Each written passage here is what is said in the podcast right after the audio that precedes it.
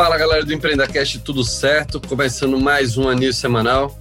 Quem tá comigo aqui é o cara que tem nome de bairro. Tava com saudade de falar isso, Pedro. Eu acho isso fantástico, acho que é uma credencial que poucas pessoas no mundo têm. E eu tenho a honra de poder dividir a News Semanal com um cara que tem o nome de um bairro. E aí, Pietro, tudo certo? É isso, a honra é minha de dividir esse podcast maravilhoso com você. Mesmo não tendo nome de bairro? Mesmo não tendo nome de bairro. Ferreira deve ter algum bairro. Ferreira tem cidade, Ferreira. É, cidade maior que bairro. Verdade, boa.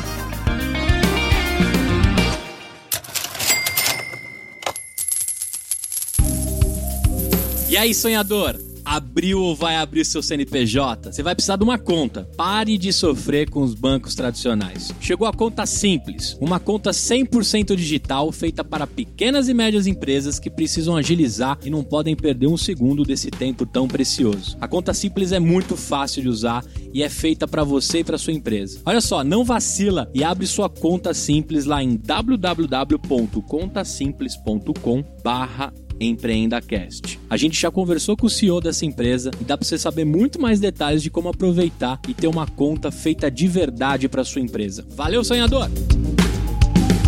Semaninha agitada lá fora, hein? Semana agitada, semana agitada.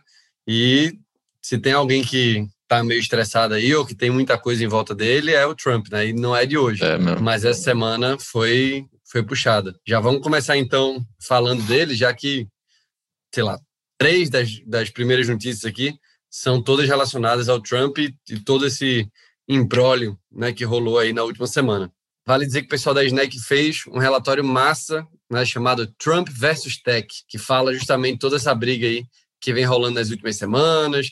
Né, muito do que a gente vai falar aqui tem um resumo bem legal lá, né, com vários detalhes, várias coisas super legais. Então vamos para o primeiro ponto aqui, é que o Trump foi barrado né, do Facebook, Twitter, Twitch TV, o que tinha de rede social para o cara ser barrado e excluído, ele foi, né? A gente falou sobre isso rapidamente aí na semana passada. Mas, Pietro, como é que ficou aí essa semana, né? Que agora o Trump tá. Ele deve estar tá incomunicável, né, coitado? Porque ele só falava pelo Twitter, então, como é que ele tá agora. É, a gente comentou na última nisso que só tinha sobrado o TikTok, mas dessa vez nem o TikTok. Então, todas as redes sociais, de fato, baniram o Trump e até as tweet da vida que é para quem joga, Facebook e Instagram, Pinterest, Twitter, uh, Snapchat.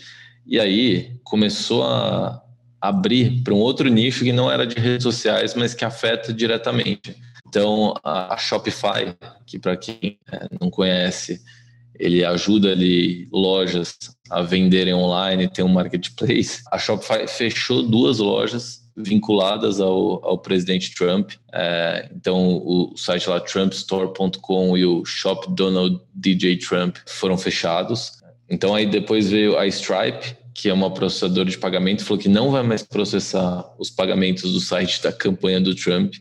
Aí o PayPal também anunciou essa semana que bloqueou um site de financiamento coletivo chamado Give Send Go, porque a plataforma foi usada para ajudar a arrecadar fundo para aquelas pessoas que foram no, no protesto do, do Capitólio, e que a gente lembra né, que teve aquela invasão grotesca.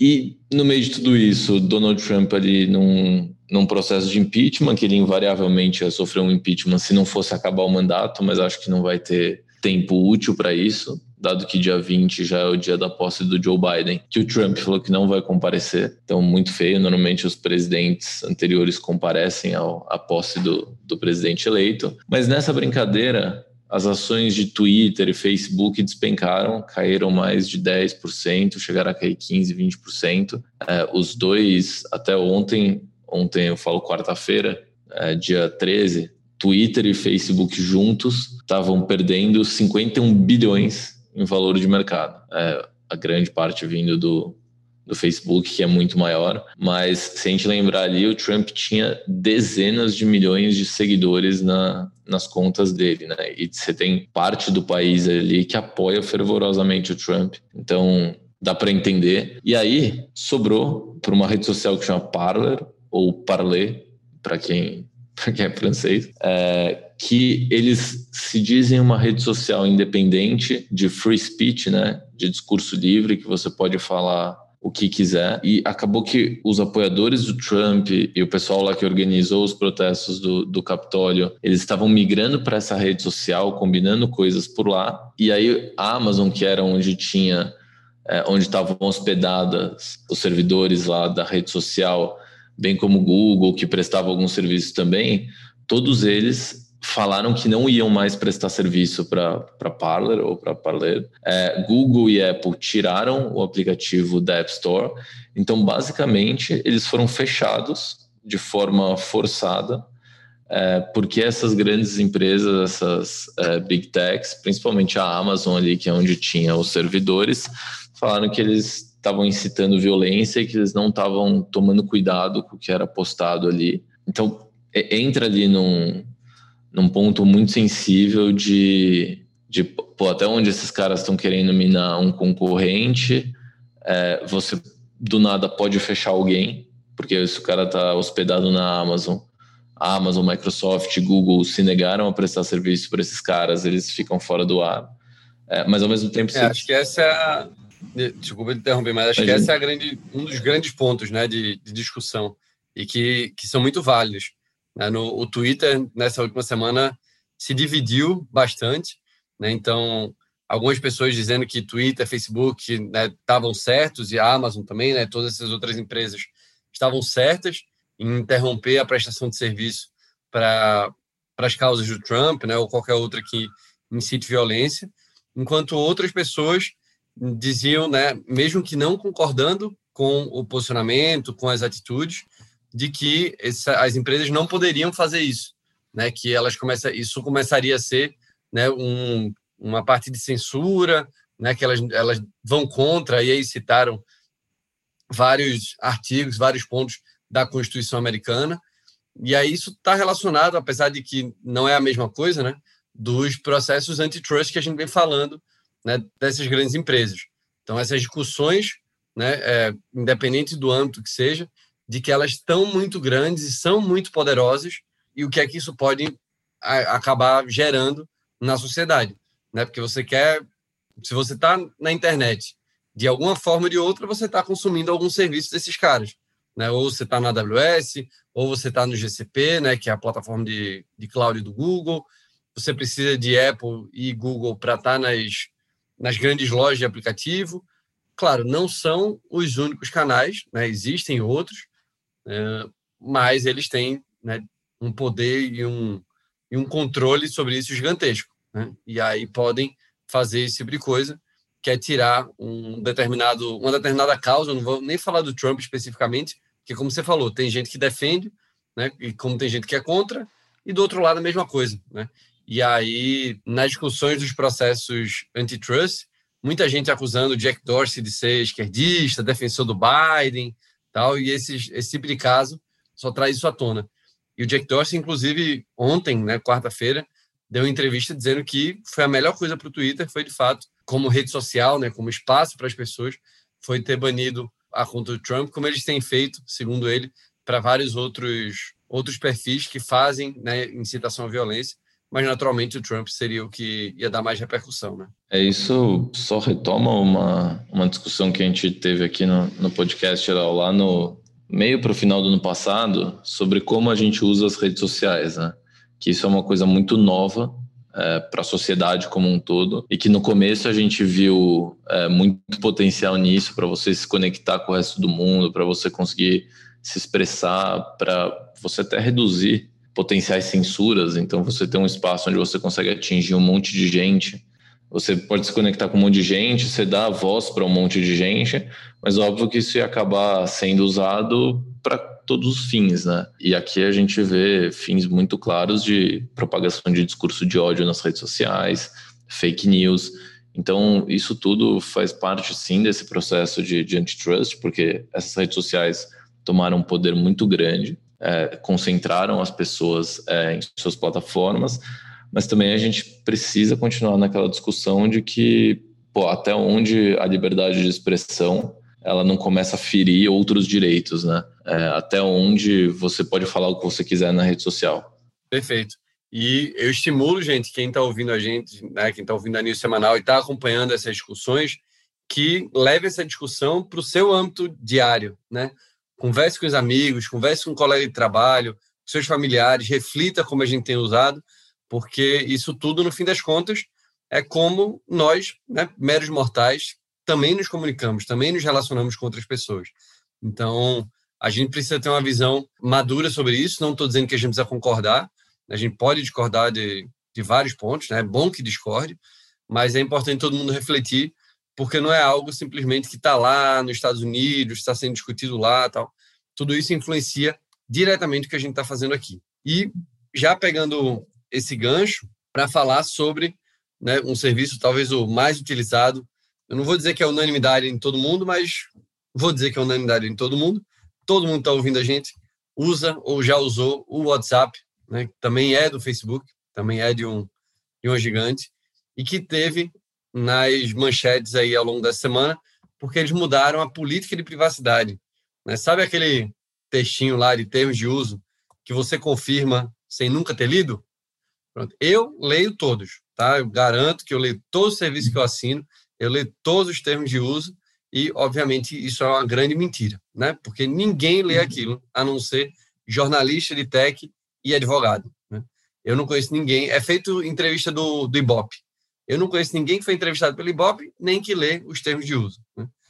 Então, o WhatsApp voltou a, a popular as manchetes com a mudança de, da política de privacidade e aí volta, né? O, o Telegram mandando oi sumida, né? O Signal também, que é um outro aplicativo crescendo pra caramba. Então, Pedro, resume para a gente o que foi que deu, né? Qual foi a treta que deu aí com o WhatsApp? Por que que agora, né? As pessoas estão tão mais revoltadas com essa nova política do WhatsApp. Então, esse anúncio novo do, do WhatsApp, ele teve alguns desdobramentos. Acho que vale começar falando o que foi esse anúncio de nova política de privacidade. É como acho que a maioria que sabe, é, o WhatsApp é parte do grupo do Facebook, que também detém um Instagram. E o WhatsApp, ele comunicou agora e pede ali autorização. Na verdade, é mais um comunicado do que pediu autorização, porque se você fala não, ele te convida a deletar o aplicativo. É, então, é, se você quiser usar o WhatsApp, você vai ter que estar de acordo com isso. Que agora todo dado que ele coleta de você, ele vai compartilhar com o Facebook e com o Instagram. É, a gente falou lá quando teve aquela notícia de que o DOJ e vários estados nos Estados Unidos estavam processando o Facebook e querendo que o Facebook quebrasse, que isso era ruim porque vinha no momento em que o Facebook nunca teve tão integrado com o Instagram e, o WhatsApp. Então você poder clicar no, no Facebook num link, pagar pelo WhatsApp, continuar uma conversa do Messenger no WhatsApp, empresas controlarem seus anúncios e comunicação com os clientes em um lugar só, mas está em todas essas plataformas. Então, o, o Facebook vem fazendo um esforço para unir cada vez mais essas plataformas. E esse compartilhamento de dados de Instagram, Facebook, WhatsApp e Messenger entre eles, segundo o Facebook, é para dar uma experiência melhor para os clientes, para ter anúncios mais direcionados, o que ajuda tanto empresas tentando atingir clientes, quanto clientes que vão ser impactados por coisas relevantes. E, e aqui, falar, ah, mas pô, o que, que o WhatsApp vai, vai fornecer de dado? É, minhas mensagens? Não. Isso é o que eles dizem. Tem muito, muita gente falando por aí que não é bem assim, que esse negócio de criptografia de ponta a ponta não é bem assim eu vou acreditar na palavra do WhatsApp que eles falam que tem criptografia de ponta a ponta nas mensagens e que ele não consegue ler seus dados, é, ele não consegue ler o que você escreve, mas enquanto você está usando o WhatsApp, ele está capturando um monte de dados. Então ele está capturando a hora que você usa seu celular, qual que é a marca do seu celular, qual que é seu IP, de onde você está falando, o que o pessoal chama de metadata, né? Os metadados. Então é, não é exatamente o que você está falando que ele vai pegar, mas sim o seu comportamento de uso do WhatsApp, a região que você está, o horário que você fala. Então ele vai compartilhar todos esses dados com o Facebook e a ideia é que o Facebook use isso na sua máquina de direcionamento de anúncio. Vai lembrar que quase toda a receita do Facebook vem de, de anúncio. Ah, e um detalhe, né? Isso é aplicável para o mundo inteiro, menos para a União Europeia, por causa da GDPR, que é a LGPD deles, que não permite, e lá o Facebook já tomou um monte de processo e teve que pagar diversas multas. Então, na União Europeia vai ser diferente. No resto do mundo, todo mundo vai ter que aceitar isso. E aí, qual que foi um dos grandes é, desdobramentos disso? Telegram disparou o número de, de downloads. Telegram bateu a marca de 500 milhões de, de usuários únicos e um tweet do nosso querido Elon Musk divulgando uma plataforma que chama Signal de comunicação também fez o número de downloads disparar, a, o, o sistema de onboarding da plataforma cair e sair do ar. E o curioso é que essa plataforma foi fundada pelo Brian Acton, que foi um dos cofundadores do WhatsApp. Eles venderam o WhatsApp para o Facebook em 2014 e aí em 2017 o Brian Acton saiu é, do, do WhatsApp e em 2018 ele fundou a Signal, que a diferença é justamente que ele não coleta nenhum dado. Ele só sabe o número do seu telefone para você ser identificado, né? Na hora que alguém quer te achar, mas ele não coleta seu nome, seu endereço, seu celular, nada. A gente fez até um, acho que saiu já um post lá na Snack que a gente mostra todos os dados que Telegram, é, WhatsApp, Facebook e Signal coletam é, dos usuários. E o Signal só coleta o número do telefone Dá mesmo. Dá para acreditar então, mesmo. Ah, Léo, eu, eu acreditaria, porque o, o Brian Acton, quando ele saiu do Facebook, quando ele saiu do WhatsApp, né, que foi vendido para o Facebook, era muito forte esse discurso de que eles não queriam monetizar o WhatsApp. É, e, e, se fosse, eles tentaram monetizar uma época cobrando um dólar de cada pessoa, mas eles não queriam monetizar. E, e ele saiu justamente por discordância do futuro do, do aplicativo.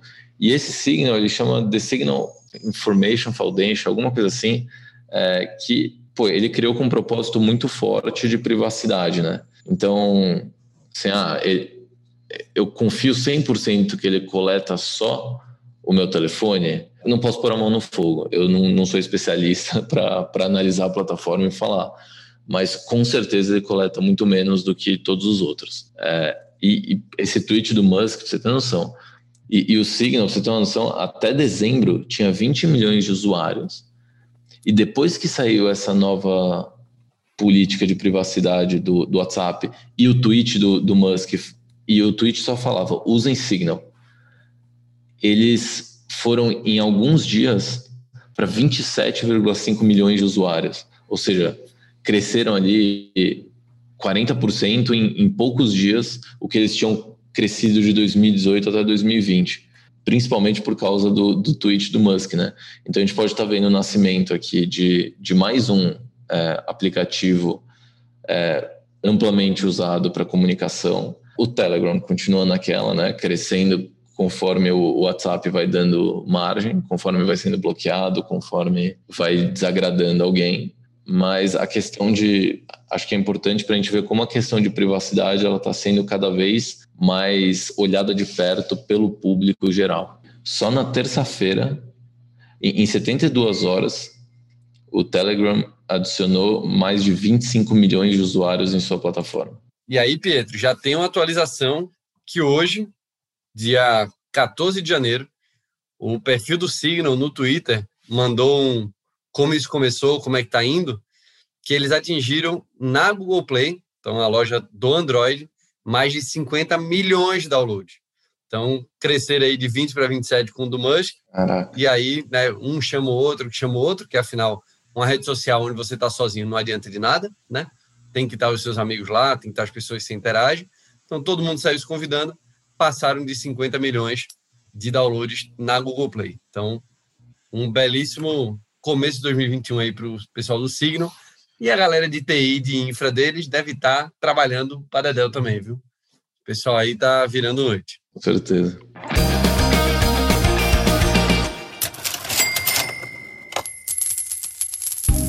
E olha só, sonhador, você que precisa alavancar o seu negócio para o próximo nível, esse bloco aqui é um oferecimento da Bluefields, uma aceleradora que possui um programa de pré-aceleração e de aceleração, tem programa de mentorias, escola de CEOs e vai te ajudar aí na sua jornada. Não adianta você tentar fazer tudo sozinho, a Blue pode te ajudar. Acelere o seu negócio, conecte-se com investidores e gere impacto. www.bluefieldsdev.com Bom, Vamos então para a próxima notícia, vindo aqui para o Brasil dessa vez. Né? Agora a gente falou bastante coisa internacional, vamos vir para o Brasil, que é o RAP, o queridinho do, né, das entregas, que você entrega à vontade, entrega tudo, tira dinheiro, joga na telecena, faz tudo que você precisa. Lançou mais o quê?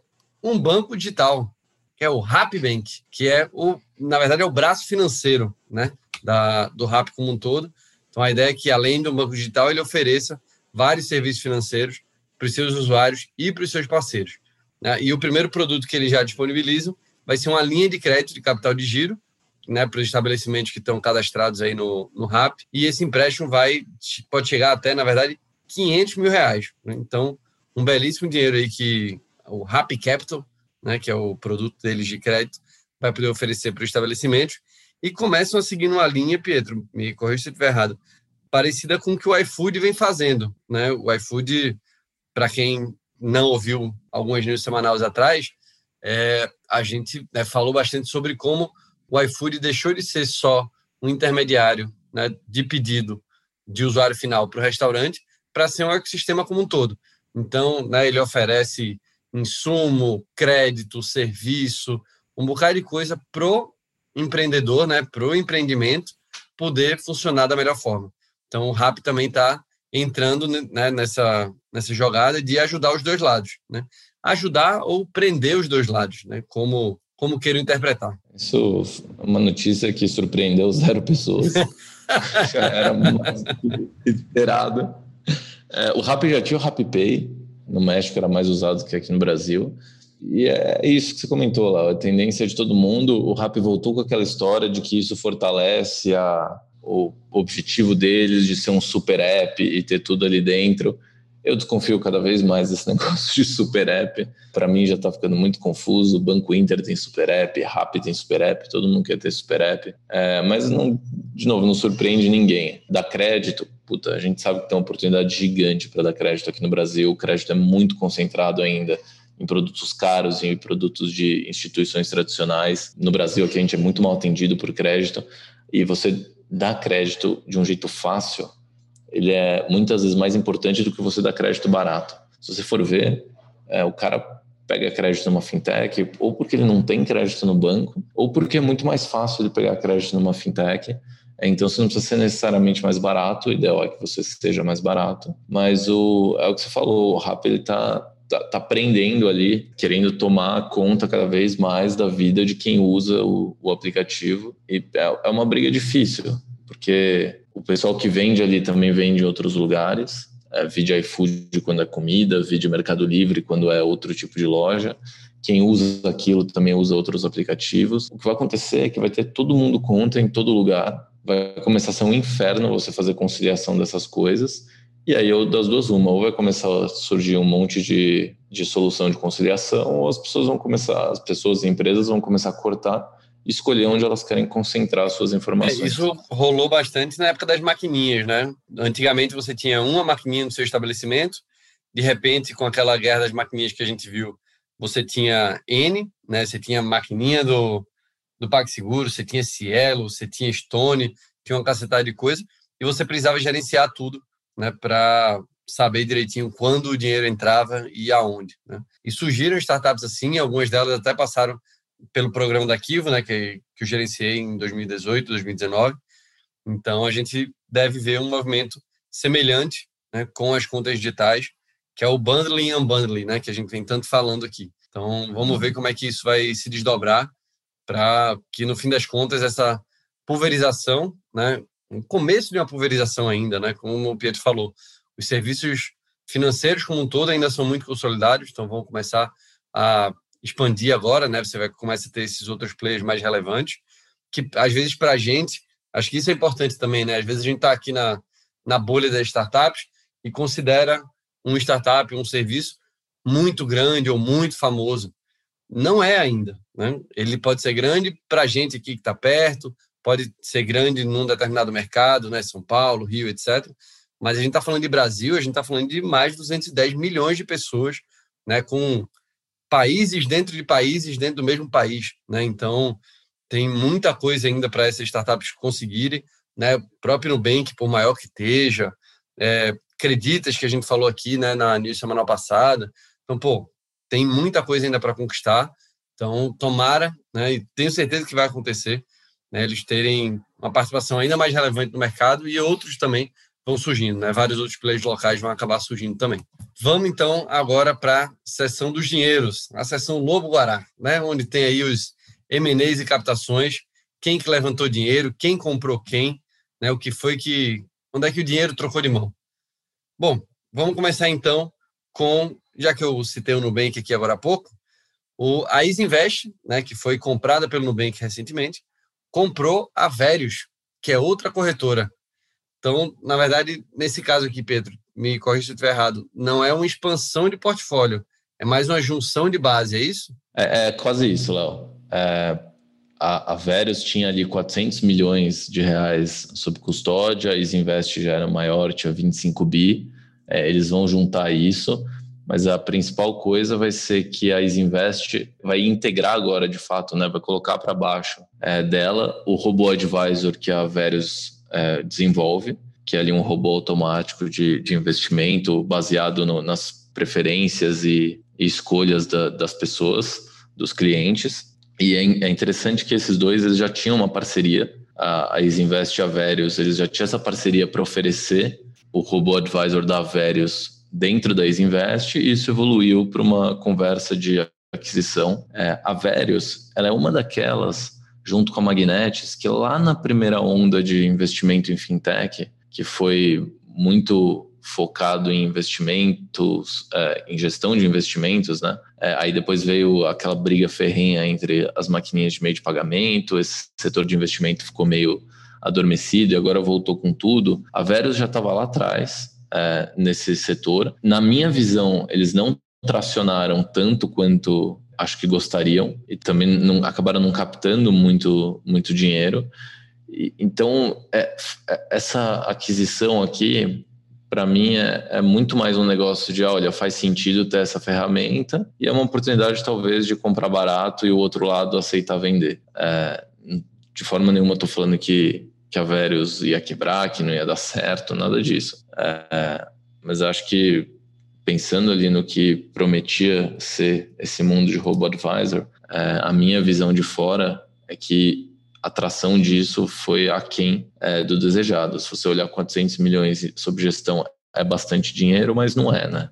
É, você tem aí diversas corretoras, a própria Necton, que foi comprada é, recentemente, e outras tinham muito mais a Isinvest mesmo, que foi comprado pelo Nubank, tinha 25 bi. Então, é, faz sentido a, pela nova tecnologia de, de investimento para modernizar é, a plataforma, mas a, eu vejo como um, um M&A oportunístico, que 2020 a gente já vinha falando desse movimento de M&As, 2020 fechou com 174 M&As, segundo dados do, do distrito.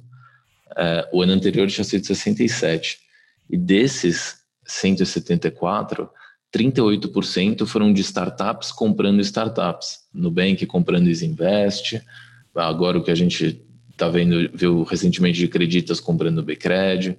Então, as nossas startups já começam a ter porte para comprar outras startups e também o momento ali do, do mercado de menor liquidez favoreceu a junção ali de, de algumas outras startups. Perfeito. Indo para a próxima notícia, não de um M&A, mas de um aporte. Olha só quem apareceu de volta. A gente falou dele aqui que estava quietinho, que nunca mais tinha aparecido. Volta à cena o nosso querido SoftBank, derramando dólares e reais aí pelas startups desse mundão. E dessa vez, né, o alvo foi uma startup que eu, particularmente, sou cliente, sou fãzaço, e eles não estão pagando para eu falar isso, que é o Contabilizei. Né? A hum. gente comentou do Contabilizei aqui já algumas vezes. E, cara, eu sou fãzaço do, do serviço deles, que eles ajudam muito. Né? E mais um, mais uma startup que cresce né? e aproveita uma falha e uma ineficiência do governo, né? que é não só do governo, né? na verdade, porque né, eles não fazem só abertura de empresa, fazem toda a parte contábil e tal. Mas hoje a, a burocracia para se gerir uma empresa que é bizarra né? Tem vários estudos aí dizendo quanto tempo um empreendedor passa só fazendo a gestão legal de uma empresa, né? Que é ridículo. É, o Contabilizei ajuda bastante e SoftBank viu isso, né? E botou uma grana aí, alguns milhões, né, Pedro? Quanto é que o time do Masa lá jogou para o pessoal do Contabilizei. Aproveitando que você falou de burocracia, é, essa semana a gente teve a saída da, da Ford do Brasil, né? É, e pode parecer que não tem nada a ver o que eu estou falando, pô, mas não é tecnologia e inovação que a gente fala aqui. Mas essa saída provocou, motivou ali um texto do Marcos Lisboa, que é um economista conhecido, no Brasil Journal, é, falando, dentre diversos motivos do Brasil, é, dos nossos problemas aqui de, de produtividade, de economia, esse problema tributário é um deles, da nossa bagunça tributária, que startups como a Contabilizei ajuda a resolver. Mas, independente disso, eu recomendo a leitura para todo mundo. O texto do Marcos Lisboa no, no Brasil Journal vale a leitura, é uma análise muito sóbria é, e dura do que acontece no nosso Brasil no ambiente de negócio. Falando aqui da Contabilizei, eles não divulgaram é, quanto foi o aporte. É, até hoje, é, até antes dessa captação, Contabilizei já tinha levantado mais de 100 milhões de reais, é, com fundos como Casec, AFC, que é, do banco, é um braço do Banco Mundial, Kona Capital, é, entre outros.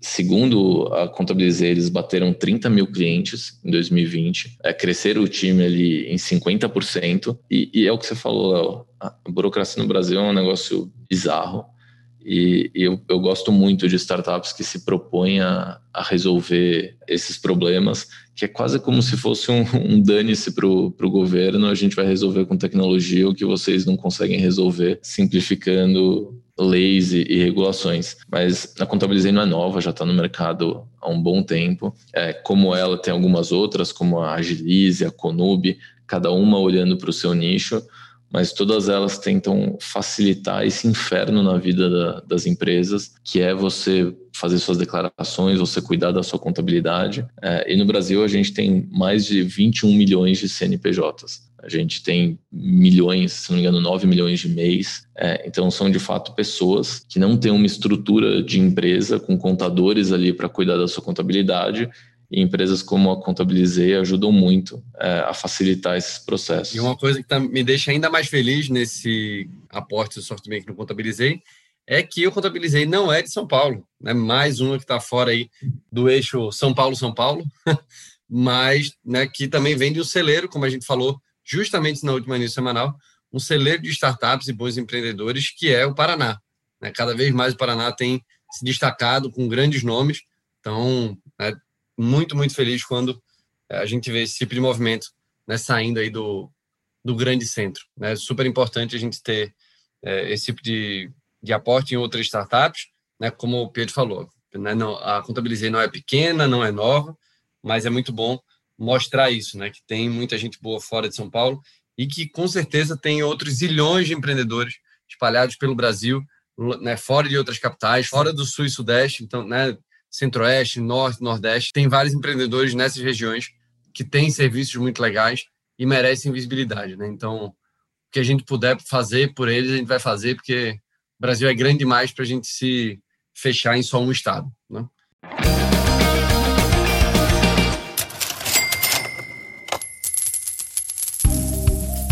Esse bloco é um oferecimento da Fit Anywhere, que tem lá o banco que em 3 metros quadrados você transforma tudo numa academia. O aplicativo deles também é feito de treinos focado para você usar na academia do seu prédio residencial ou no hotel que você tiver. E durante aí a quarentena, né, no meio da pandemia, eles começaram a fazer videoaulas com treinos para terceira idade, pais e filhos, defesa pessoal, funcional, tem até dança e em primeira mão treinos para deficientes físicos. Baixe nas melhores lojas tenho certeza que você vai gostar. Fit Anywhere, democratizando o acesso às academias. www.fitanywhere.com.br Bom, vamos então para as últimas duas notícias do programa de hoje. A gente teve a Health Tech Vibe recebendo aporte de 54 milhões de reais. O que é que a Vibe faz, Pietro? Que é que conta um pouquinho aí para gente. A Vibe é um é um aplicativo de, de telemedicina e cuidados em saúde focado nas classes C e D. Então, ela levantou 54 milhões de reais da WebRock Ventures, que é um fundo sueco. Em 2020, eles já tinham feito uma outra captação de 12 milhões de reais. E eles são basicamente um aplicativo de telemedicina ali para você fazer consultas. É, eles têm tanto um serviço para empresas, então, empresas contratam e oferecem para os seus funcionários. Então, o McDonald's, por exemplo, é um cliente e eles têm uma parceria ali com, com a Redditor São Luís, é, quem é aqui de São Paulo provavelmente vai conhecer, para atender esses, esses clientes, mas eles também têm é, profissionais de saúde contratados deles para fazer essas consultas. Uma coisa que é muito legal deles, Léo, é que eles têm uma um, para individual, né, para pessoas, não para empresas, eles têm um pacote gratuito que dá direito a cinco consultas de 15 minutos por ano. É, e aí tem o pacote de assinatura mensal de 60 reais que dá direito a, a consultas ilimitadas e, e descontos em, em, outras coisas. Assim, 15 minutos é pouco, é, é, é muito pouco para uma consulta, mas a gente vive num país onde as pessoas são extremamente mal atendidas. Na verdade, elas são desatendidas em saúde, em saúde de qualidade. E você poder proporcionar para qualquer pessoa de graça online, né, onde a pessoa tiver cinco consultas por ano de forma gratuita, onde a pessoa consegue ter aqueles 15 minutos para conversar com o médico e pelo menos ter um direcionamento, putz, isso é, é super importante, assim. Então eu queria ressaltar esse, essa parte social do, da plataforma deles. Muito legal, muito legal mesmo. Tomara que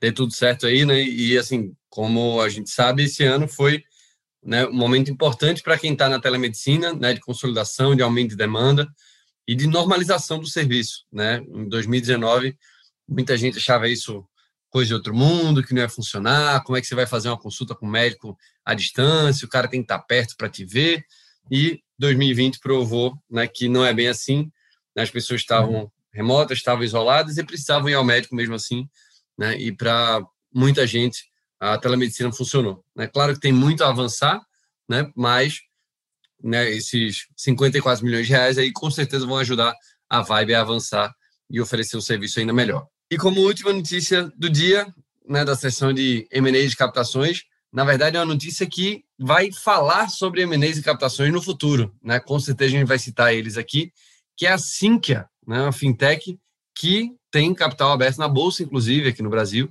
criou um programa de inovação com um budget de 50 milhões de reais. Então, o time de inovação lá da é liderado pelo Léo Monte, né, um cara super gente fina que tive já o prazer de conversar, montou um programa com uma grana bastante substancial, né, que não é todo mundo começa né, um, ou um fundo né, de corporate venture capital, um programa de inovação com budget desse tamanho. Então, né, muita coisa legal. E assim que, que tem, né, historicamente, uma estratégia de M&A muito forte se eu não me engano, eles já fizeram, sei lá, 17, 18 MNEs, né? Então é uma, é uma estratégia que eles vêm usando bastante, né? E que com certeza vai se consolidar bastante nesse fundo aí. É assim que a, ela é relativamente desconhecida do, do público em geral, mas com certeza as instituições financeiras que, que nossos ouvintes usam, elas provavelmente usam a Sinqia. Ela é uma solução líder ali de software para o mercado financeiro, seja para consórcio, previdência, fundo, banco, e, e tem essa estratégia forte de, de M&A que você comentou. O foco deles aqui nesse, nesse fundo, Léo, de 50, que não é um fundo, né, eles chamaram de programa de inovação, é, vai ser é, Open Banking, é uma estratégia ali de, de acelerar a, a inovação dentro da própria companhia, trazendo para perto startups que atuem é, na linha do Open Banking. E só que eles não vão fazer isso sozinhos. Eles fecharam parceria com a Stella Investimentos, lá do, do Edson e do Daniel, e com a Parallax, lá do Dutra. Posso só fazer um comentário? Ah, pode. Eu acho esse nome Parallax muito massa. É só, é só esse o comentário. Pode continuar, Pedro.